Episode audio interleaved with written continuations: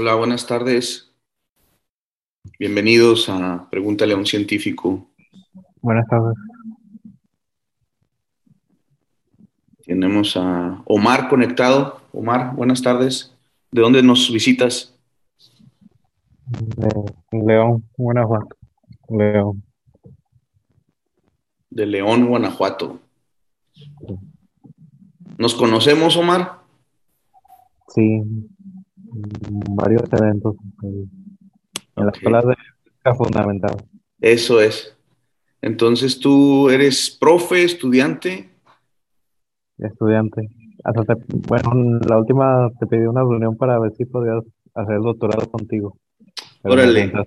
Órale. Y entonces ahorita estás haciendo el doctorado ahí en, en León. pero voy a empezar con Mauro. Qué bien, qué bien.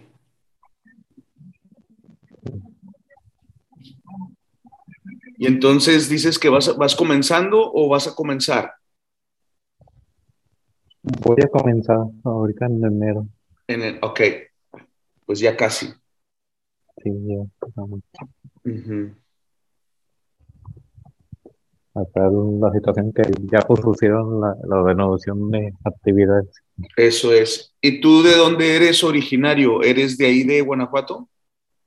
Mm, sí, Ok, mis papás, mis, mis papás son de Jalisco, pero sí, ok, sí, para acá. ok, muy bien. Y están en Zacatecas en la maestría. No Ujú. Ok.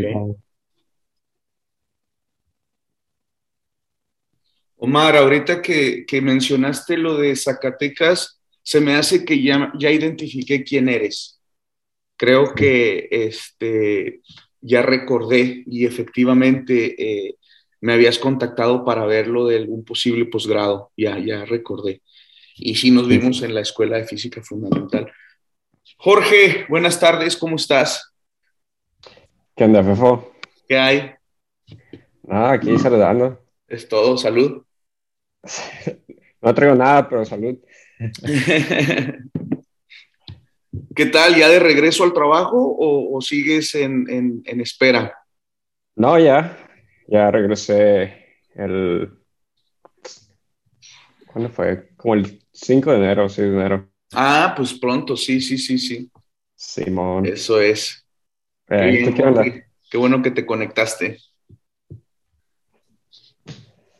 ¿A ti te tocó participar alguna ocasión o más de alguna ocasión conmigo en alguno de los jardines, ahí en Comala, ¿no? En el jardín de Comala.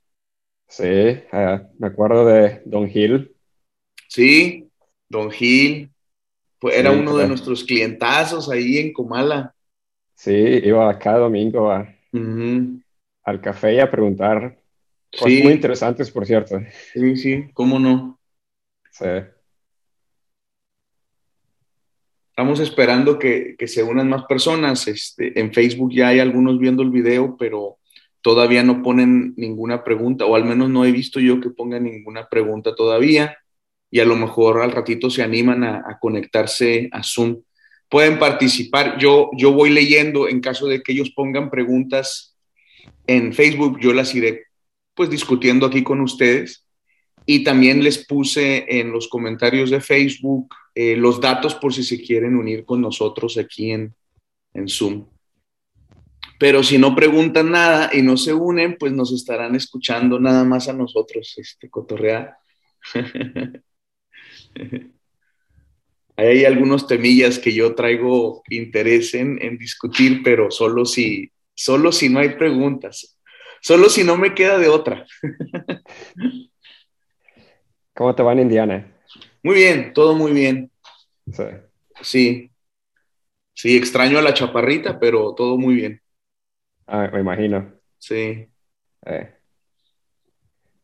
¿Qué está, está frío? Sí, más o menos. Este, hoy amanecimos a menos 11, Órale. entonces más o menos frío. Eh, Acuérdate ah, que todo es relativo. Sí. Sí, o sea, 20 grados en Celsius en Colima es frío, entonces. Eh, Exacto, exacto. eh, Eh, el, el día que llegué, este, estaba a menos 14 con el wind factor eh, de, como de menos 21. Entonces, eh, me decían que, había tenido mala suerte, que porque pues había llegado en, unos días muy, muy, muy, digamos, fuertes, ¿no? Pero pasando los días, yo les dije que creía que había tenido suerte, porque ya se sentía como verano. Al tener, a, tener menos 5, menos 6, ya era cómodo.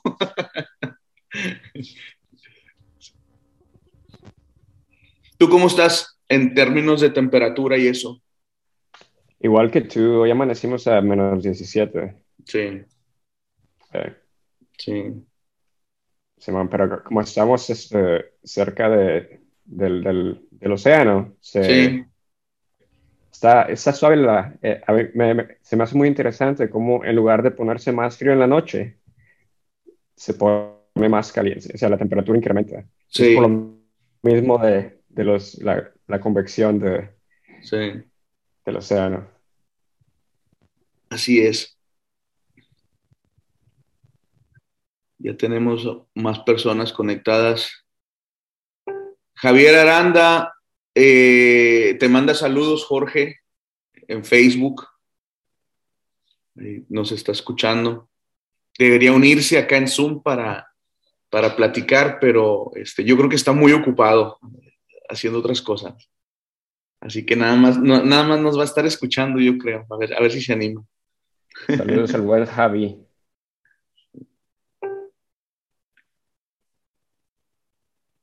Hola Gerardo, buenas tardes. Gracias por escucharnos.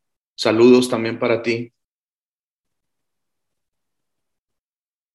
Aquí me están acompañando Omar Ramírez y Jorge Torres, ambos personas involucradas con la ciencia.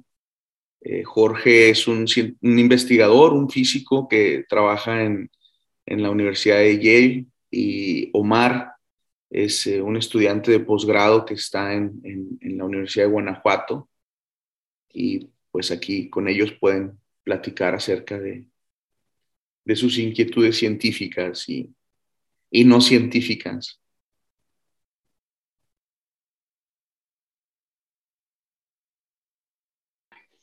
Oye, Fefo. Sí, dime, Jorge. Pues nadie se anima, yo tengo una pregunta, güey. Ah, muy bien. Adelante, Jorge.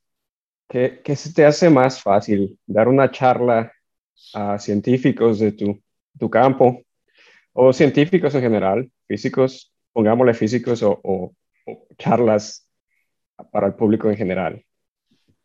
Las del público en general son muchísimo más difíciles para mí, Jorge. Sí. Sí, las, las, las, las charlas que normalmente pues tú sabes, tenemos muchas veces que hablar con nuestros colegas, ya sea en pequeños grupos o en, conferencias que vamos a presentar nuestros resultados y todo eso. Eh, pues como, como es el trabajo que estás haciendo, es, relativamente sencillo. Eh, digo, a menos, que, a menos que no tengas que decir o a menos que no estés seguro eh, de, o que no tengas un trabajo que presentar, pero pues entonces no hablas, no, no, no, te, no te, subes al, al podium a dar una conferencia si no llevas algo de material. Y eh, al público general, pues no necesariamente tienes que hablar del, del, trabajo de investigación que tú estás realizando en ese momento.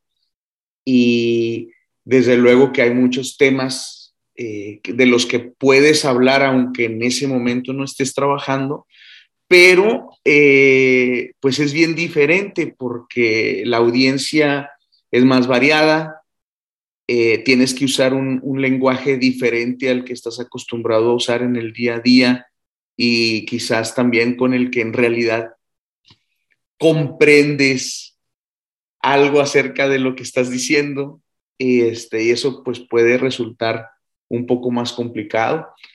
También a la hora de, bueno, una cosa que es importante para nosotros son las preguntas, precisamente. Uno, uno cuando da una charla, tanto, en, tanto a colegas como a no colegas, gente, público general, a uno lo que le gusta más es la parte de, de, pues, de ver las dudas, las críticas, las propuestas de, la audiencia.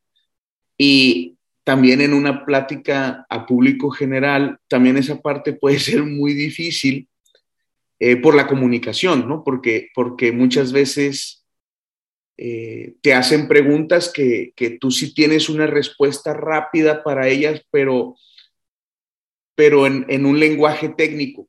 Y, cómo cambiarlo a no técnico sin, sin decir mentiras, sin, sin, sin, sin simplificar de una manera que, pues se pierde la respuesta. Es bien difícil. Yo, al menos para mí, es más difícil. Me gusta, pero es difícil. ¿Y para ti, Jorge?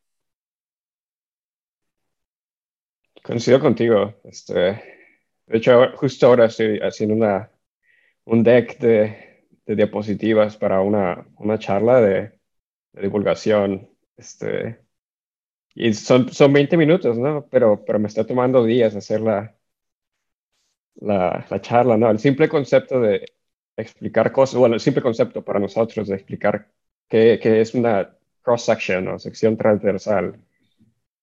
¿Cómo, cómo lo explicas, no? A, a, a, alguien que, que, tiene la noción de que de sección transversal como un área, pero para qué, pero qué significa en el, en el campo de física de partículas, por ejemplo. y, y, si le han dado batallando en, en eso, entonces, es, es, es interesante también porque te hace darte cuenta de que tal vez entiendes o tal vez no tienes un buen entendimiento de algo, ¿no?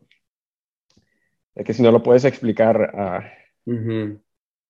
en, palabras generales, pues este, tal vez no, no tienes bien el concepto. Y, son cosas que he estado batallando ahora que estoy haciendo estas diapositivas. Sí. ¿Y dónde vas a presentar esto? Es este, fíjate que Yale tiene un, un este, un grupo de estudiantes que tienen un proyecto que se llama Science in the News y hacen castings para reclutar gente que pueda dar charlas en, en, bibliotecas públicas en, ah, qué padre. el estado de Connecticut y en Nueva York. Qué padre. Entonces, sí, voy a, el, a mediados de febrero voy a dar charlas, uh, voy a hacer cuatro charlas en diferentes bibliotecas públicas y una de ellas es en la, biblioteca de Brooklyn. Entonces les voy a poner una, imagen de los Red Sox.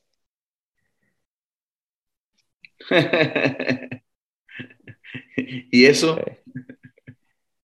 No, pues, para picar crestas. o sea, vas a ir a, dar una... Quieres que la charla sea todo un éxito, en pocas palabras. claro. José Romo nos saluda, este, esperando las buenas preguntas para escucharlos. Gracias, José. Espero que estés muy bien. Me da gusto ver tu comentario. Y se nos agregó Roberto Barragán. Hola, Roberto, ¿cómo estás? Gracias por acompañarnos de nuevo. Y entonces en, el, en, Brooklyn. Sí, pero todo en Zoom por Omicron. Sí, sí, sí, sí. Y el tema te lo dejan libre. Tú, tú escogiste tu propio tema. Sí. Sí. entonces voy a hablar. Es prácticamente lo que fue mi, mi, tesis de doctorado, pero muy, muy, muy, muy general. Sí. Y es, y es lo difícil de condensarlo, que se en, en 20 minutos y aparte, pues, dar, tener como el, el, el, el principal, el takeaway, ¿no? ¿Qué es lo que quiero que la gente... Este... Ya, ya, no, ya no sabes hablar español, el takeaway, o sea, ah, ya. ¿qué, ¿qué, pasa con eso? ¿A poco sí? sí nomás tienes tres años afuera de México y ya no puedes pronunciar, ni pronunciar bien, ni recordar palabras. No, sé, no sé a quién me recuerdas, pero a lo mejor sí sabes a quién. ¿A ti será? No, no, yo nunca tuve ese problema. No, no, no, nunca perdí mi acento y, podía decir palabras incorrectas, pero no, no así, tan feo. Sí. Sí, Sí, sí, se, pierde, se pierde. Sí, claro, claro, estoy bromeando. No, para mí lo que fue difícil fue el, español académico, es decir, ir a dar y regresar a México a dar clases de física cuando yo nunca había tenido una clase de física en español. Eso sí fue complicado porque inventé sin querer. Yo pues las traducía, usaba los libros en inglés, aun cuando daba las clases en español, no, no busqué libros traducidos ni, ni libros producidos en, en, en, en, español o en castellano. Entonces yo, yo simplemente traduje como pensé que se traducían y al último pues inventé muchas palabras o no sabía cómo decir muchas cosas. Pero eso era con, el, con ese tipo de español.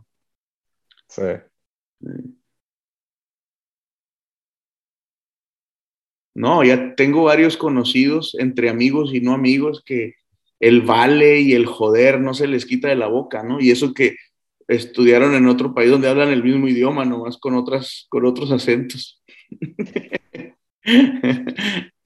Hola, Roberto. Buenas tardes. Oye, Jorge, y entonces esta, esta eh, cuando no había pandemia, ¿sí, sí iban en, en, lo físico a dar estas charlas o es algo que surgió recientemente? No, sí, eh, creo que la, el, el, grupo de estudiantes la ha tenido por cuatro o cinco años. Ok. Y, y sí, sí iban a, dar las charlas este, a, las, a las bibliotecas públicas. Ok. Sí. ¿Y por qué te metiste en eso si no eres estudiante? Lo abrieron para, para, quien quisiera, estudiantes, este, pero el, el, los, los organizadores son estudiantes de posgrado. Ok. Ya. Está muy padre. Sí. Sí, tienen su proceso de selección que hacen el, el, el casting. Se me olvida la palabra, pero el. el tipo, el casting. Eh, preparas una charla de cinco minutos y, y, la das y si les gusta, pues se llaman, ¿no? Te, evalúan y todo eso. Está muy bien. ¿Ahí me oigo, Fefo? Sí, ya te escuchas, Roberto. Buenas tardes. Buenas tardes, ¿cómo andamos? Bien, bien, aquí mira, empezando a, a recibir invitados. Ahorita están Jorge y Omar aquí con nosotros. Ah, mucho gusto, Jorge y este, Omar. Son estudiantes, bueno, eh, Jorge fue estudiante de física en Colima, pero ahora ya está haciendo su postdoc en, en Yale y Omar es estudiante de la Universidad de Guanajuato de, de posgrado. Ah, muy bien, con mucho gusto. Ah, ahora traigo mate, hoy no traigo cerveza. Bueno, bueno, igual de rico. Ah, hay que variarle. Sí, está bien. Este, oye, Febo, eh, tengo una pregunta. Creo que tú entiendes más de esta parte que de lo que voy a preguntar. Y sobre todo porque la otra vez nos desviamos más sobre cosas políticas y cosas de esas, ¿no? Que también pican un poquito. Sí. Este, Oye, con todos los, nuevos descubrimientos que se han hecho sobre los átomos, las, las partículas subatómicas y todo esto, ¿hasta cuándo crees que quede obsoleto o pasemos ya del modelo atómico de Bohr? Que al final de cuentas termina siendo todavía una generalidad, pues que es bastante entendible, pero ¿tú crees que en algún momento ya pase a ser obsoleto y pasemos al otro nivel? O sea, ya, ya empecemos a hablar de los nuevos modelos atómicos? Bueno, pues es que cuando dices pasemos, habría que pensar a quién te refieres, porque, por ejemplo, la gente que, hace física de partículas como yo, pues, o sea, el, nunca usamos el modelo de Bohr, ya, ya es algo, ni siquiera es nuestro objeto de estudio. Y para los físicos atómicos, también dependiendo, atómico molecular, digamos, ¿no? Pues depende qué es lo que necesiten. Eh, el, modelo se sofistica demasiado, o sea, ellos tienen que resolver la ecuación de Schrödinger y ya, ya el resolver la ecuación de Schrödinger ya es otro modelo, ¿no? El, de Bohr sirvió nada más, o sea, es, nada más como una, como un entremés pedagógico para, para lo que consideramos que, lo que utilizamos para, para describir el átomo. Este, Más bien me refería, sí, justamente eh, me faltó acotarlo, sí. a, la, cuestión de la educación básica, no sé, preparatoria, ah, sí. quizás a lo mejor en algunas, eh, digo, quizás no física, pero a lo mejor algunas cuestiones de ingeniería. Sí. Quizás todavía es útil, pues, pero más bien sería enfocado a esa, esa parte. No, yo, yo creo que no, que le falta mucho para ser obsoleto. O sea, yo creo que es un, es un buen modelo para, para términos pedagógicos. El problema es que se queden ahí. Entonces, eh, yo, yo lo que diría no es tanto reemplazar la, la, la, descripción del modelo atómico de Bohr, el cual es útil y si, y si se enseña bien y sobre todo se explica cómo, cómo fue o cuáles son los atributos que tenía y por qué se fue creado de esa manera. Pero que no se, que no se detenga la explicación ahí y se hable eh, de, de algunas otras cosas más que, que, se descubrieron incluso en tiempos muy cercanos a, a, una vez que fue propuesto el átomo de Bohr, porque efectivamente eh, en una educación general sí se quedan con, como con esa idea de que ese, ese es el, la descripción que tenemos en la actualidad de un átomo, y pues tú bien sabes que no, no es algo mucho más sofisticado en ese contexto. Yo no creo que se vaya a volver obsoleta. Creo que es útil la idea del modelo del átomo de Bohr, pero sin que sea como la culminación de cuando se está hablando del átomo, porque hay muchas otras cosas más que hay que, hay que decir. Sí. de hecho, por ejemplo, un conocimiento que se considera eh, en términos de educación básica o al menos se consideraba, porque ahorita cada vez quitan más cosas, eh, que era, era, era importante, era la tabla periódica de los elementos, que otra vez a lo mejor no se explicaba bien todo lo que está detrás de ella, pero se enseñaba a los, a los niños, ¿no? En la secundaria, quizás, una cosa así. Yo creo que se sigue haciendo a cierto nivel. Pero, pero eh, yo ahí sí considero que hace falta enseñarles mucho más, porque porque esa tabla periódica de, elementos fundamentales o elementos básicos, pues ya está, ya tenemos mucho más, o sea, ya tenemos otras tablas mucho más fundamentales que ya no tienen que ver con los átomos precisamente, sino con los constituyentes, y que sería importante que el público en general, la sociedad en general, le, conociera a esas, a esas nuevas tablas que, tablas, no, no les llamamos tablas, pero en, ese esquema eh, eh, ese set, ese conjunto de partículas y de elementos que, que, luego ayudan a conformar y construir esa tabla periódica. Es algo que ya se debería enseñar en las secundarias, por ejemplo, a manera muy esquemática, pero sí. Creo al, final de cuentas, al final de cuentas, en educación básica se centran más en memorizar, ¿no? Que, que otra cosa. Sí, desgraciadamente. Este, y, y bueno, siguiendo con esta, este mismo tema, eh, ¿Cuál es la descripción más sencilla que nos puedes dar de, de los nuevos modelos atómicos, partiendo del modelo atómico de Bohr, que podemos decir que partimos de los electrones, sí. Eh, los protones, neutrones, eh, y ya empezando más hacia abajo, ¿cuál sería como la manera más sencilla de que lo, que lo podrías describir?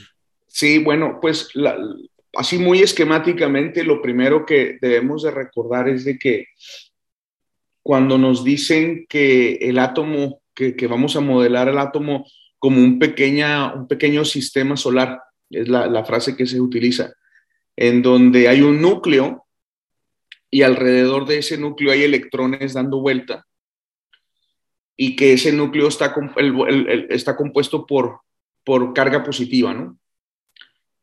al, inicio, cuando, cuando se genera este modelo, no, se hablaba de protones y neutrones porque todavía no, se sabía qué eran. Simplemente era un núcleo positivo y estas cosas negativas dando vuelta. Efectivamente, resultó que e, esa, es una, esa es una caricatura eh, que nos ayuda a más o menos darnos una idea de este sistema. Sin embargo, eh, pues poco, poco poco, poquitito tiempo después, casi casi cuando terminaron de escribir el modelo, pues inmediatamente surgían varias preguntas de cómo era que esa cosa podía ser estable. Y por estable nos referimos a que podía existir durante mucho tiempo, ya que pues si tenías un núcleo positivo y, y electroncitos negativos, estos se deberían atraer. Y al atraerse eh, a las distancias a las que deberían estar, porque se tenía estimado más o menos cuánto debería ser el tamaño, pues eh, debería hacer una espiral hacia adentro hasta que se juntaran los dos y se, destruyera lo que era el átomo. Y sin embargo eso no sucedía, algo, estaba, algo prevenía que, los electrones se, juntaran con el núcleo, a, pesar de que eran cargas opuestas. Y entonces, eh, inmediatamente que eso surgió, empezó a haber una serie de, cuestionamientos acerca del modelo. Y pues al principio, como el modelo surgió para explicar las líneas espectrales, de los, de los, de los diferentes eh, gases, eh, de los diferentes elementos químicos, y los explicaba muy bien. Se, simplemente se hizo la suposición de que, bueno, los electrones no pueden caerse al centro del núcleo, simplemente, quién sabe por qué, pero están en una órbita fija. Y además nada más hay un cierto número de órbitas, también, quién sabe por qué. Y ahí se quedó el átomo de Bohr. Fue hasta que se, se desarrolló la mecánica cuántica que vino eh, pues en su formulación matricial y en su formulación ondulatoria con, con este Schrödinger, que más o menos se, empezó a entender qué era lo que estaba sucediendo y que esta, este modelo era un, efectivamente un modelo, una caricatura mental que nos ayudaba como a identificar algunas de las cosas que estaban sucediendo, pero que no deberíamos de tomarlo literalmente que no deberíamos pensar que efectivamente a nivel atómico existe una cosa como un pequeñito sistema solar. Eso no es cierto. Eh, es algo que no podemos ver con nuestros ojos, entonces es, a veces complicado ponerlo en, un esquema en términos de pelotas y cosas que nosotros sí podemos ver. Luego, pues se descubrió que el núcleo estaba compuesto de dos tipos diferentes de partículas, muy parecidas, casi idénticas, pero una positiva y una neutra. Y los nombres que recibieron fueron protón y neutrón. Y entonces cuando ya se deja el, modelito del átomo de Bohr y ya se habla del, del modelo que sale de resolver la ecuación de Schrödinger, pues ya se habla de que tenemos, por ejemplo, un protón en el núcleo para el átomo de hidrógeno y un electrón que, está interaccionando con ese protón siguiendo las leyes de la mecánica cuántica y eso explica el átomo de hidrógeno. Luego, pues otros átomos más complicados implicaba poner más protones y más electrones y entonces las ecuaciones se hacían un poco más complicadas, ¿no? Y gente todavía en la actualidad se dedica a tratar de resolver esas ecuaciones para átomos cada vez más complejos y, e intentar describir todas sus propiedades. Pero nosotros en el mismo camino no nos quedamos ahí. Aparte de, seguir añadiendo protones y neutrones para formar eh, núcleos más complejos y por lo tanto átomos más complejos, seguimos investigando y nos dimos cuenta que tanto protones como neutrones están formados de otra cosa, es decir, son como bolsas eh, que en su interior tienen otras partículas más pequeñas que se llaman quarks. Y empezamos a, descubrir esto en los años 50, en los años 60 del siglo pasado. Y se hizo toda una revolución en términos del entendimiento del, nivel de la física cuántica cuando se empezó a indagar en, en, los aceleradores, nuestros microscopios son aceleradores de partículas, se empezó a indagar profundamente en los núcleos a ver qué estaba pasando y se confirmó la existencia de, estos, de estas partículas y ahora de hecho sabemos que son seis, seis quarks. El, nombre está medio sangrón y no dice nada, es, un poco intuitivo, pero bueno, ese es el nombre que se les puso. Y cada, de hecho, los seis tienen también nombres muy tontos. Eh, uno se llama up, otro se llama down, como arriba y abajo.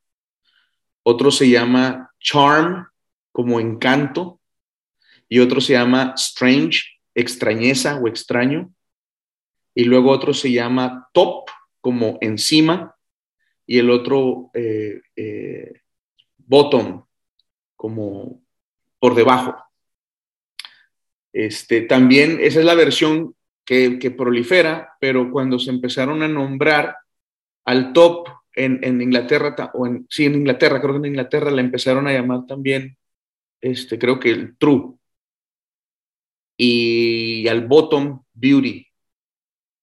Pero ya más o menos es un estándar que es más bien top y bottom.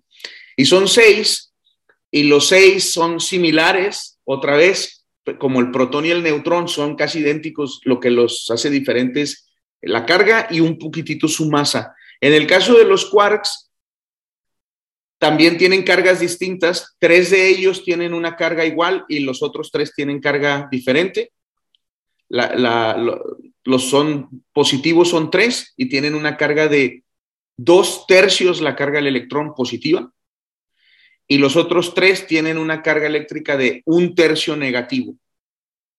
No, no sabemos por qué, pero esas son las cargas que tienen. Y las masas son muy diferentes entre ellos. Y de hecho es un problema abierto en este momento el determinar si esos valores de las masas son eh, eh, azarosos o si hay una razón por la cual tienen los valores que tienen. Y la, una de las cosas que motiva a pensar que puede haber una razón es de que hay unos bien ligeritos y unos bien, bien pesadotes.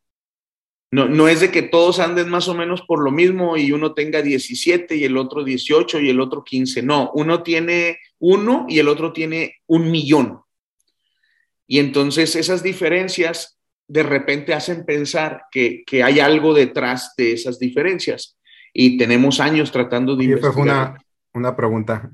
Eh, bueno, varían los, la, la, masa de cada una de las subpartículas. Pero la sumatoria de estas seis sí da la masa del electrón. No, bueno, estas, estas forman a los protones y neutrones. Ah, perdón. Sí, el electrón es aparte. Y no, no la suman. El, el, protón está compuesto de, se le llamamos tres quarks de valencia, que son este, dos up y un down para que la carga sea igual a 1. Y fueron los primeros quarks que se, que se postularon y se descubrieron. Entonces tenemos dos up que tienen carga de más dos tercios y un down que tiene carga de menos un tercio. Entonces la suma nos da 1. E, entonces, en un protón no existen los seis. No, en un protón existe, de alguna manera existen todos, pero no de manera de, valencia. Lo que pasa es de que la masa del mm. protón una de las cosas que hemos descubierto a través de estos, estos estudios de, la mecánica cuántica es de que lo que define a un protón no solamente son las, las tres bolitas, por llamarlo así, otra vez sería como el modelo de Bohr, pensar que hay tres bolitas adentro. En realidad, estas, estos tres quarks son los que predominan, pero son todas las interacciones entre ellos, que son interacciones cuánticas, que están sucediendo todo el tiempo lo que hace que en realidad sea un protón y que tenga una cierta masa. Entonces no son la suma de las tres canicas, sino es las tres canicas y todas las interacciones que existen en el universo para esas tres canicas en ese, en, ese, en ese pequeño sistemita, a esa distancia y en esas condiciones. Eso es lo que nosotros llamamos un protón, es lo que se identifica desde lejos, a la distancia, cuando tú no puedes ver toda esa cosita, eso es lo que nosotros llamamos un protón, la inmensa interacción entre esos tres quarks. O, sea, podríamos decirlo así de manera como muy simplona, que es la masa de estos elementos y la energía cinética que hay alrededor de todo eso, ¿no? De todo ese mini sistema. Sí, en realidad es un tipo de energía, vamos a llamarle energía nada más, no le pongamos cinética ni ningún, ni ningún, sí. Sí, porque es muy de mecánica, ¿no? La, la cuestión. Sí, sí, así es algo que podría ser similar eh, en, términos de algo que es eh, a lo mejor un poco más familiar para ti, es hablar de que, un de, que, de que los fotones adquieren una masa efectiva en un medio. ¿Sí? O sea, tú, tú puedes hacer que un fotón viaje a una velocidad menor que la que viaja en el vacío metiéndolo a un cristal, metiéndolo a, a cualquier, a un objeto donde tenga este, resistencia. Y esta resistencia no es otra cosa más que interacción con ese medio, que tú lo podías interpretar como que el fotón adquirió una masa efectiva. Eh, algo similar está sucediendo allá, nada más que pues a nivel muy, muy fundamental, ¿no? Y entonces, en total, hemos descubierto que existen seis quarks, ¿ok? Ya, ya los mencioné, pero aparte de esos seis quarks, también hemos descubierto partículas similares al electrón. El electrón, hasta donde sabemos, hasta el día de hoy, no le hemos encontrado estructura fina. Entonces, hasta donde sabemos, es fundamental o elemental, usamos esa palabra mucho nosotros. Cada 10 años tenemos que estarla cambiando, pero, pero nos referimos a una partícula fundamental o elemental, a aquella que no le encontramos estructura fina interna. Y hasta ahora el electrón sigue siendo de esos. Pero lo que sí hemos encontrado es que hay como compañeritas del electrón. Entonces también son seis, incluido el electrón, y sus nombres son eh, el electrón, el muón, por mu es como los virus del coronavirus, ¿no? No es que en física las, letras griegas se usaron desde mucho antes. Entonces el electrón, el muón por la letra mu y el taón por la letra tau. Son tres de carga negativa como el electrón. Y luego tres neutros que a los tres en su conjunto, por ser neutros y porque son demasiado, su masa es casi cero, son muy pequeñitos, se llaman neutrinos. Y entonces hay un neutrino electrón, un neutrino muón y un neutrino tau, simplemente como para emparejarlos con los otros, ¿no? Entonces hablamos de que hay tres copias de partículas. Una copia es el up, el down, el electrón y el neutrino electrón. Y luego otra copia y otra copia, y ahí ya tenemos las 12 partículas que hemos descubierto que conforman toda la materia que podemos ver.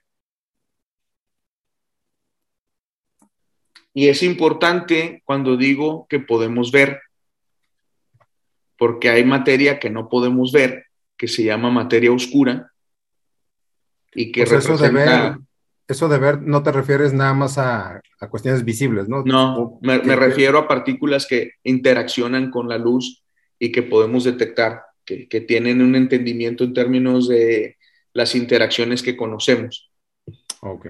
Y o sea, que no son este, detectables, vamos. Y, ajá, eh, con, con, excepto gravitacionalmente, y es un mm, problema que se conoce como el problema de la materia oscura. Mm. O sea, sabemos que existe un tipo de materia en el universo porque hemos inferido su existencia gravitacionalmente, pero sabemos también que no está formada por estos quarks y leptones, porque así se llama a los, a los que son parecidos al electrón.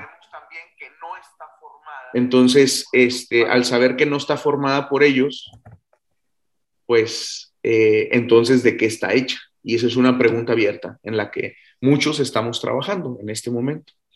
Se, le damos el nombre súper este, inspirado de materia oscura.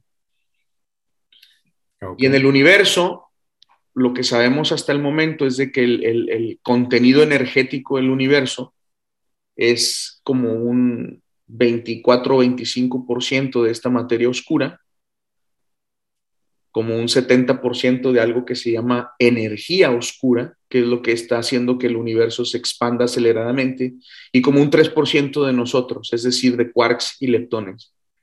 O sea, es solo un 3% de todo el contenido energético del universo lo que decimos que hace toda la materia que podemos ver.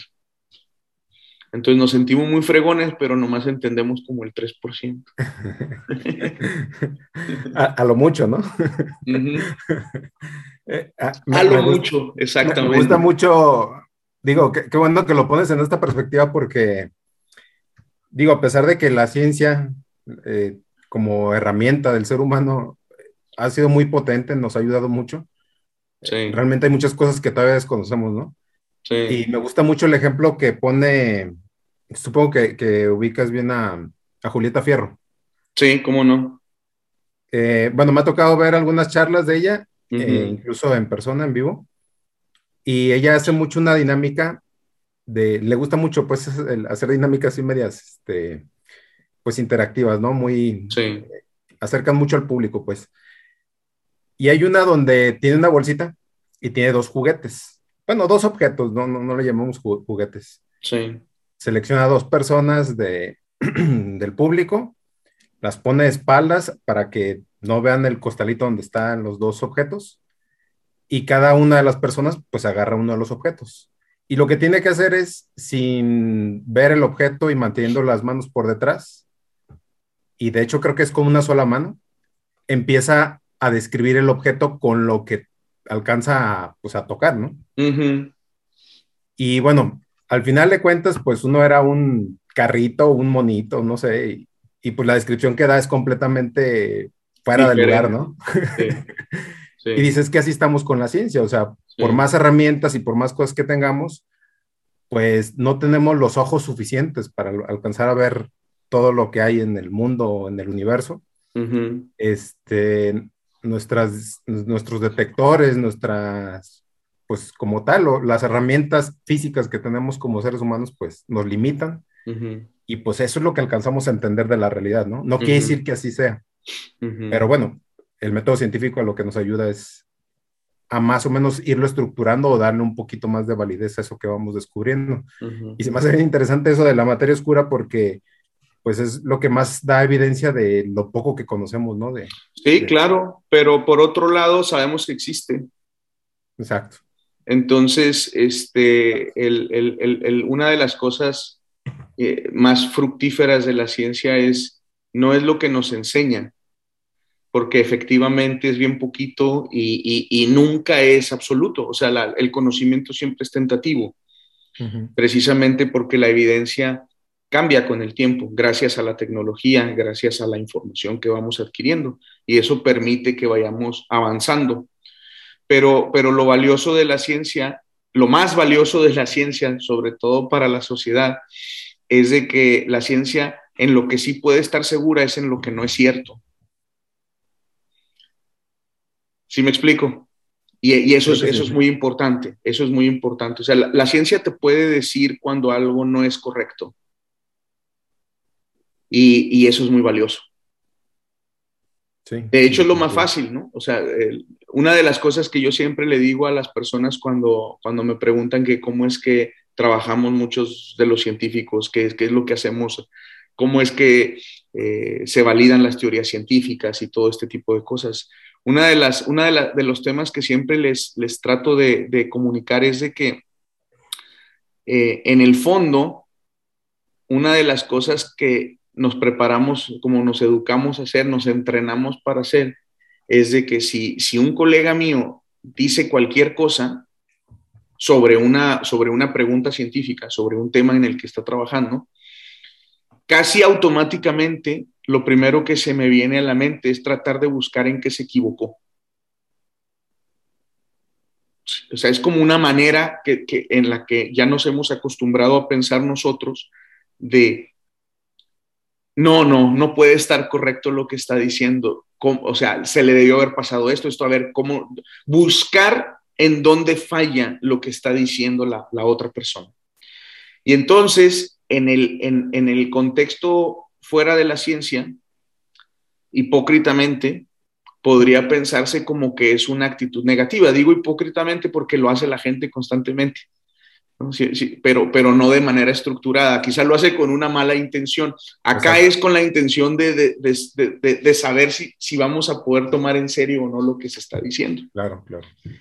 Claro que somos eh, parte del, del, grupo llamado seres humanos, ¿no? Y, y, nuestro cerebro no está educado para, para aceptar eh, contradicciones y nuestro cerebro está evolucionado para aceptar sus decisiones, ¿no? Para, no, no, no, es, no es natural que nosotros estemos cuestionando nuestros propios pensamientos, pero pues tienes que tratar de entrenarte y hacerlo, ¿no? Y es, es muy padre.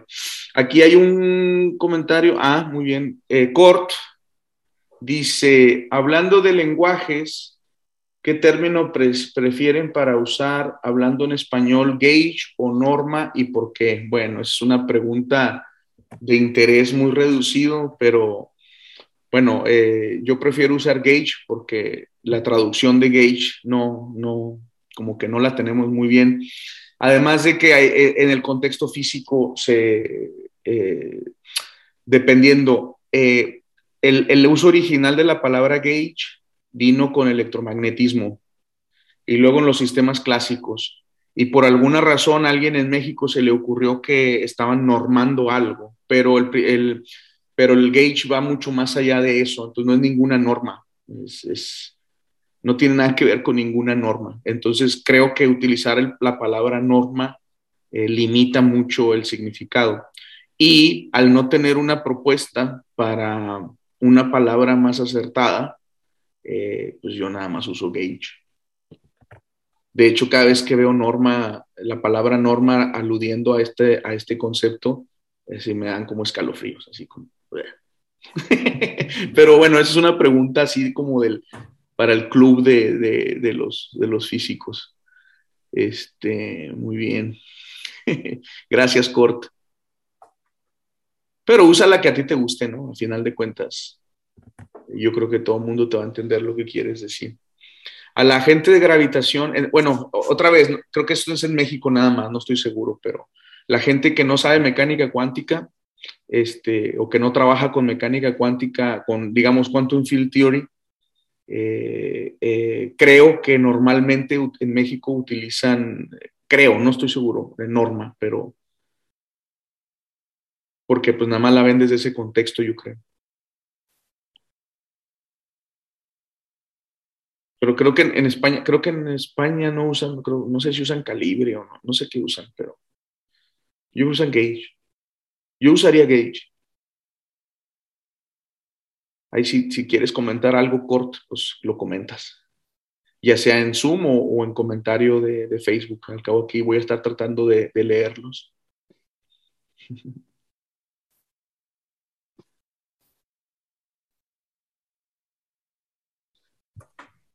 Sí, pues entonces toda esa estructura, Roberto, que, tenemos ahí, pues está padre y, materia oscura es uno de los temas que, actualmente se están trabajando mucho. digo, es un tema viejo, no, no esto no se descubrió recientemente. Lo que sí es que conforme han pasado los años, dejó de ser una, una posibilidad hacer algo estudiado con mucho detalle sea, experimenta observacionalmente y con, mucho, con mucha precisión, pues sabemos los porcentajes, por ejemplo. Entonces, está, está suave. Y, por ejemplo, e, en este tema, ¿dónde entra el, el bosón de Higgs? Ok, entonces, entonces yo hablé de las seis partículas que conforman la materia y así brevemente mencionamos algo de que los quarks estaban interaccionando entre sí para hacer todo eso que llamamos el protón, ¿no? Que el protón vendría a ser el resultado como de todas esas interacciones. La, palabra interacción es importante aquí, es cómo interacciona, qué significa interaccionar. Es, lo que normalmente asociamos con la palabra fuerza. Entonces, para la mayor parte de las personas, eh, la palabra fuerza gravitacional yo creo que es algo que han escuchado, o si no, la fuerza electromagnética.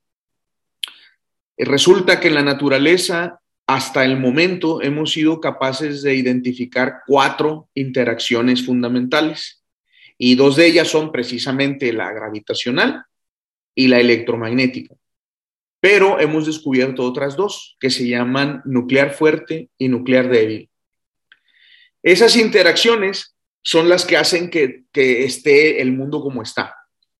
Y las nucleares no las habíamos descubierto porque son de rango finito, a diferencia de la gravitacional y electromagnética, que son de rango infinito. Entonces no importa las escalas, estas las sientes. Para las nucleares nada más tienen un rango muy pequeño, entonces funcionan nada más escalas atómicas o del núcleo del átomo. Bien, en la mecánica cuántica eh, relativista en, lo que llamamos teoría de campos cuánticos, las interacciones se entienden o nos hemos dado cuenta que son una manifestación de la existencia de partículas, un, tipo de partículas que son, que son como eh, eh, que medían estas interacciones. Y son partículas que son intercambiadas por los quarks y los electrones y los muones y los neutrinos y todos estos. Entonces, para ti, Francis Roberto, te comento que toda la materia que te describí ahorita, quarks, electrones y todos estos, son fermiones. Tienen spin un medio. Las, de, las que medían las interacciones son partículas que tienen bosón entero, son bosones. ¿Ok? Bueno, pues todas estas interacciones, las, la, sobre todo la electromagnética y la nuclear fuerte y débil, tienen sus propias partículas que son las que generan esas interacciones. Y la electromagnética, la partícula se llama fotón, que es el que ya conocíamos desde hace mucho, simplemente que no sabíamos que en realidad era el responsable de la interacción electromagnética.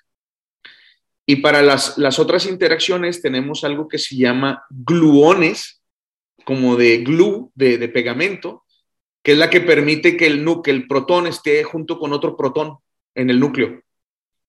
Vence a la electromagnética, la fuerza nuclear fuerte, es más fuerte que la electromagnética, pero solo en esas escalas. Y a nivel fundamental es debido a la existencia de estas partículas que se llaman gluones, y hay ocho de ellos. Y la electrodébil o la fuerza nuclear débil, que es la responsable de, los procesos radioactivos, eh, que también se descubrió con Madame Curie y todo esto en, finales del siglo antepasado y, primera mitad del pasado, están por la fuerza nuclear débil y esa tiene tres partículas que se llaman Z y W más menos. Y el más menos es porque una tiene carga positiva y la otra negativa. Ese, ese tiene nombres menos inspirados. Entonces tenemos el fotón, tenemos los gluones y tenemos al Z y en los Ws. Y hasta ahí todo mundo contento, fantástico, porque con esos ingredientes, en los años 70, en los años 80, se empezó a explicar un montón de cosas que tenían décadas sin poderse explicar. Y además, por ejemplo, el Z y el W fueron predichos ¿sí? Las matemáticas, o sea, fueron cosas que nadie sabía que existían, pero las matemáticas, al, meter todo esto en un modelo matemático, decían, necesitamos que existan. Y fueron y los buscaron y los descubrieron. Entonces fue, fue un momento de, de síntesis muy importante. Sin embargo, había un problema muy fuerte, muy, muy fuerte.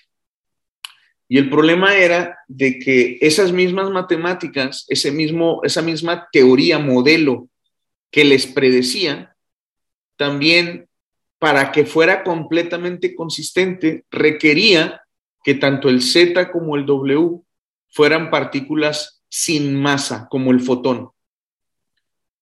Pero para poder tener el rango de interacción que tienen y además que como se descubrieron, estas son masivas.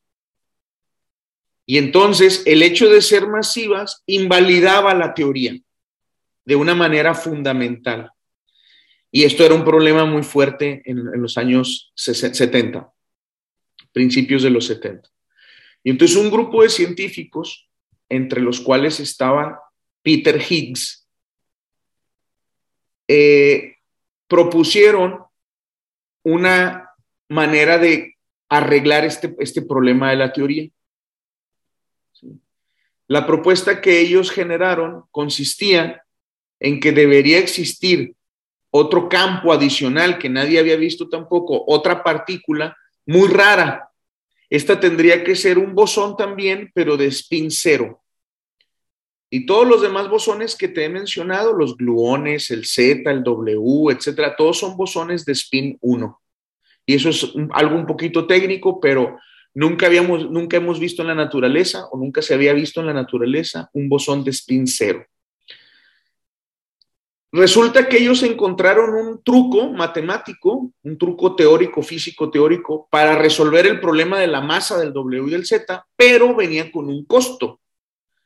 Y el costo es que debería existir una partícula que nadie había visto y que potencialmente vendría a destruir pues todo lo que ya habían visto y que había funcionado muy bien.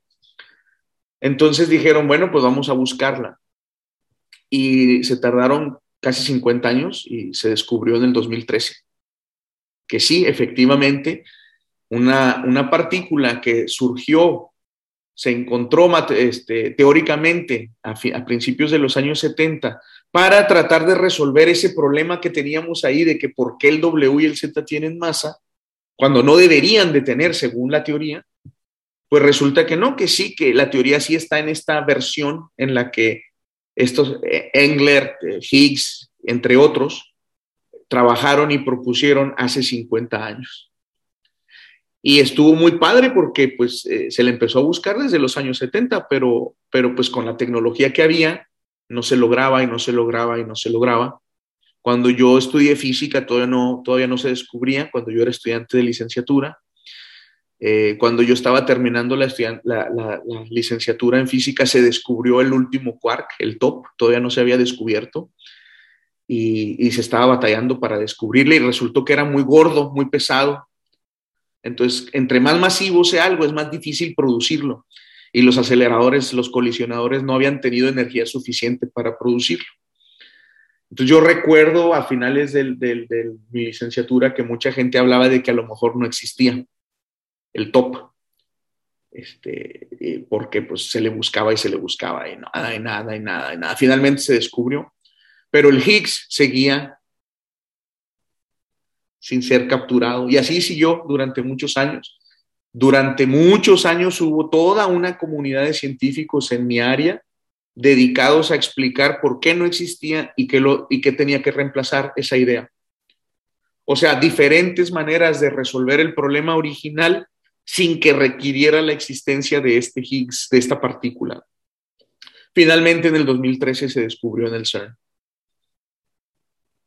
Algo impresionante, o sea, una saga increíble, ¿no? Que da, para mucho, pues, muchas anécdotas y, y da para mucho hablar de eso y se le pues. llama la partícula de Dios por una, una razón. Este, eh, pero bueno. Fue un libro, ¿no? Creo que. Sí, un libro. De, alguna vez creo que había escuchado, eh, creo que en el Coffee Science creo que diste esa respuesta. Sí. Pero sí, básicamente fue algo comercial, ¿no? sí, sí, sí, En términos simples. Sí, fue un buen, un buen método de, de llamar la atención. Eh, al final de cuentas se necesita, ¿no? pues, pues sí, pues sí, más o menos. O sea, está bien, pues. Hay diferentes maneras en que puedes llamar la atención. ¿no? A mí no me gusta esa, pero bueno. Digo, no me gusta porque eh, uno, uno, o sea, uno siempre está con estas ondas de la divulgación y de tratar de, de eh, pelear un poquito la pseudociencia. Claro. Y está bien aprovecharse de algunas de las estrategias que ellos utilizan, no, no, no, no digo que no, pero, pero hay ciertos temas en los que es, muy difícil llegar. Entonces, este, eh, no sé si es muy deshonesto, pero bueno. Ya se hizo, ya se hizo. Ya se hizo, sí. No sé si la gente lo, lo compró de verdad pensando que iba a encontrar ahí algo eh, más algo que algo de fe, eh, algo consistente con sus creencias o cosas de estas y que pues al último hasta se puede sentir molesta porque le, le tomaron el pelo, ¿no?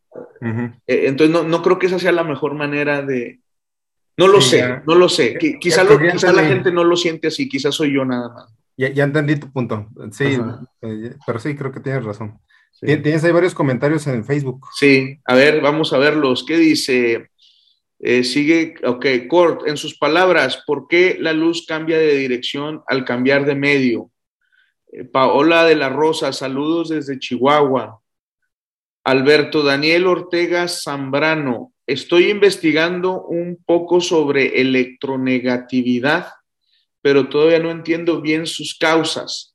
El por qué no aparecen en los libros de química que he consultado, siento que es algo cuántico. ¿De casualidad sabes si alguna de esas seis partículas y sus interacciones tienen que ver en la o de plano generan electronegatividad del electrón o solo se debe a los electrones y protones? Y muchas gracias de antemano. Gracias también a ti, Alberto Daniel. No estoy muy seguro de a qué le llamas electronegatividad.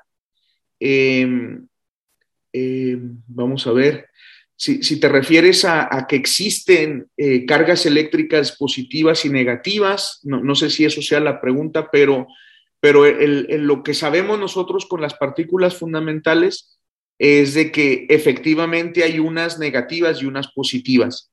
Lo negativo de un átomo exclusivamente es, es el electrón, como dices tú. Entonces, si, si tú tienes cualquier átomo, el que sea, y, este átomo, eh, eh, pues evidentemente tiene un núcleo positivo y tiene electrones que cancelan ese positivo con, con carga negativa. Pero esta, esta negatividad, si eso es a lo que te refieres, sí viene exclusivamente de los electrones en el átomo. No, no, sé, no estoy seguro si eso es, tu pregunta, pero, pero por ahí va. Y luego, ¿qué hice? ¿Por qué? Ah, de corte, ¿por qué? A ver, Corpor, ¿por qué no te, te conectas a Zoom y nos platicas tú?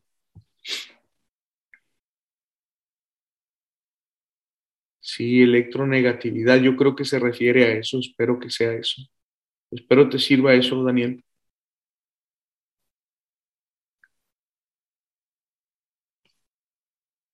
Hay un pequeño delay con, con Facebook, entonces a lo mejor todavía no escuchan la respuesta, a ver si comenta alguna otra cosa.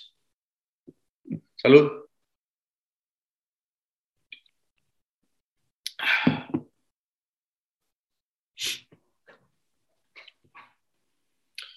Pues yo estoy muy contento, Roberto, porque este, finalmente ya no vamos a necesitar a la ciencia corrupta para curar el cáncer. Ya, a ver, este. A ver, explícame, me siento fuera de contexto. Sí, pues es que el, salió una noticia por ahí hace unos días de que el CONACYT ya, este, a través de un proyecto, eh, pues trabajan con maíz, eh, este, pues nativo, ¿no? Maíz milenario, estas, estas ondas de, de, los saberes milenarios. Entonces está este, un grupo de, de, estas personas que yo no, yo no entiendo muy bien qué es lo que defienden en términos del maíz, pero supongo que lo que defienden es de que haya un maíz que no está contaminado por la ciencia del mal eh, que no sufre modificaciones genéticas de ninguna manera, no sé cómo lo hacen, pero bueno, y que obviamente este, eh, hay, técnicas para curar el cáncer de seno con este maíz. Entonces, pues ya, o sea, yo creo que por eso antes no había cáncer y, pues ya no va a haber, o sea, está padre. Ahora sí la ciencia está con el pueblo, pues. Estoy muy contento de, que finalmente ya... Eh, Sí, eh, eh, me enteré porque en, pues uno, uno habla de estos temas de, combate a la pseudociencia y todo eso, entonces por ahí en Twitter eh, alguien que me sigue me, mandó un enlace donde venía un artículo al respecto. Y además de que por el, resulta que esta agrupación está ubicada en Colima, que es donde yo trabajo, en el estado donde yo vivo y trabajo.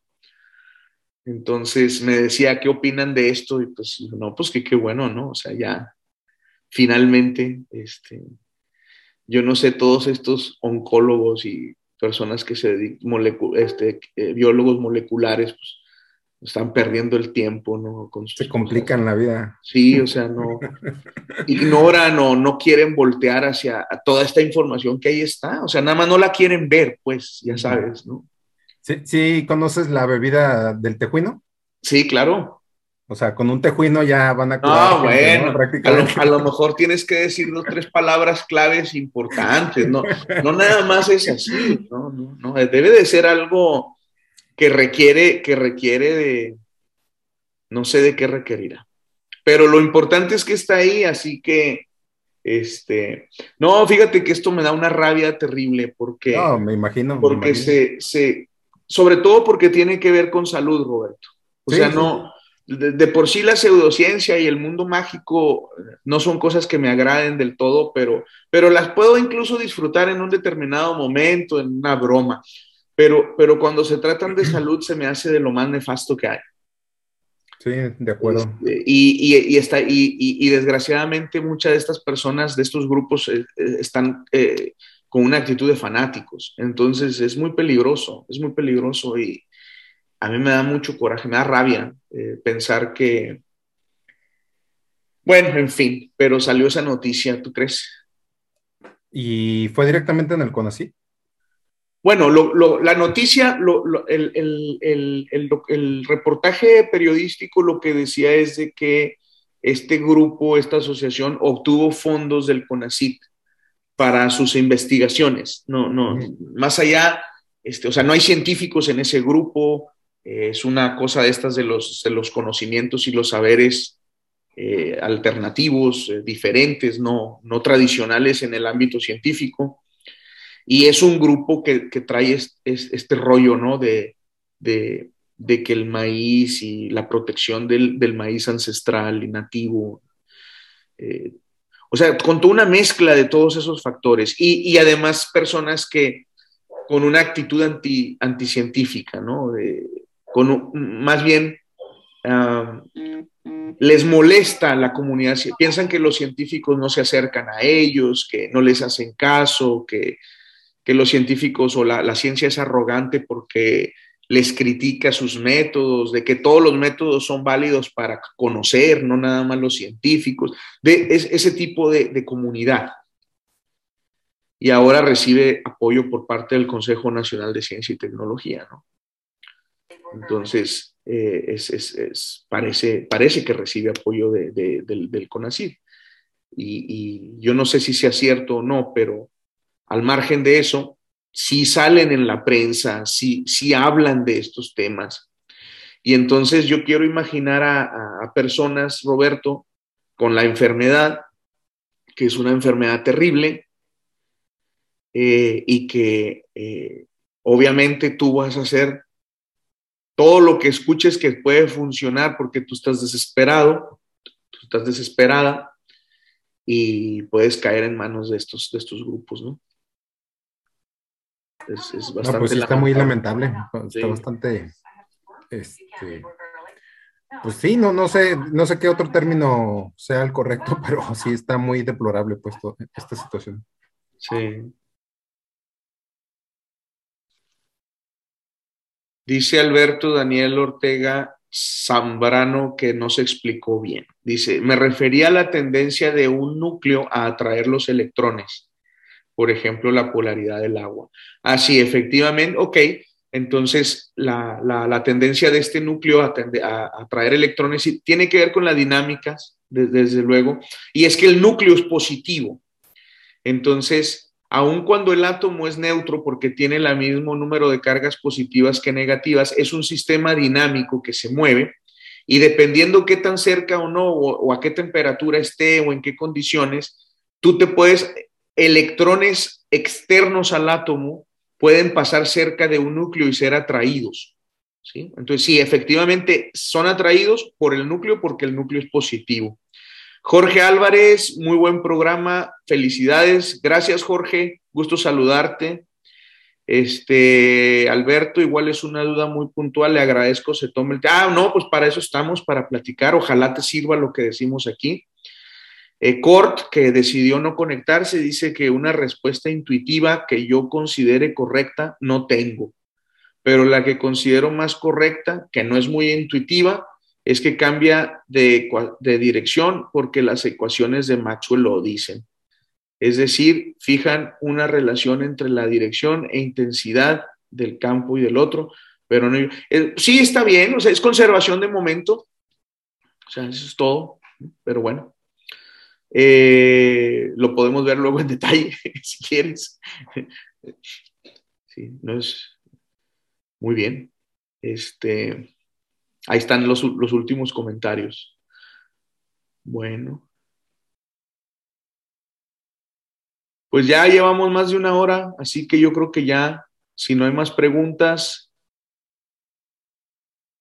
le vamos a, le vamos a dar crán. ¿Cómo ves, Roberto? Me parece bien, Fefo. Sí. Sí. Muy bien. Pues gracias a, todas y todos por conectarse. Este, estuvimos platicando un ratito muy a gusto. Gracias a Omar también por, conectarte a Zoom y estar aquí. Sí vi tu comentario, se me olvidó leerlo, eso de que te gusta también a ti más Gage. Muy bien, Omar, eres de mi club. Que a final de cuentas eso no importa, es, es de gustos, así que por eso eres de mi club, ¿está bien? Y si Cort le quiere decir Norma, pues que haya, él, o sea, ni modo. Muy bien, pues entonces nos vemos el próximo domingo. Me voy a volver a conectar por si alguien quiere volver a platicar un ratito. Buenas noches y muchas gracias a todos. Bye.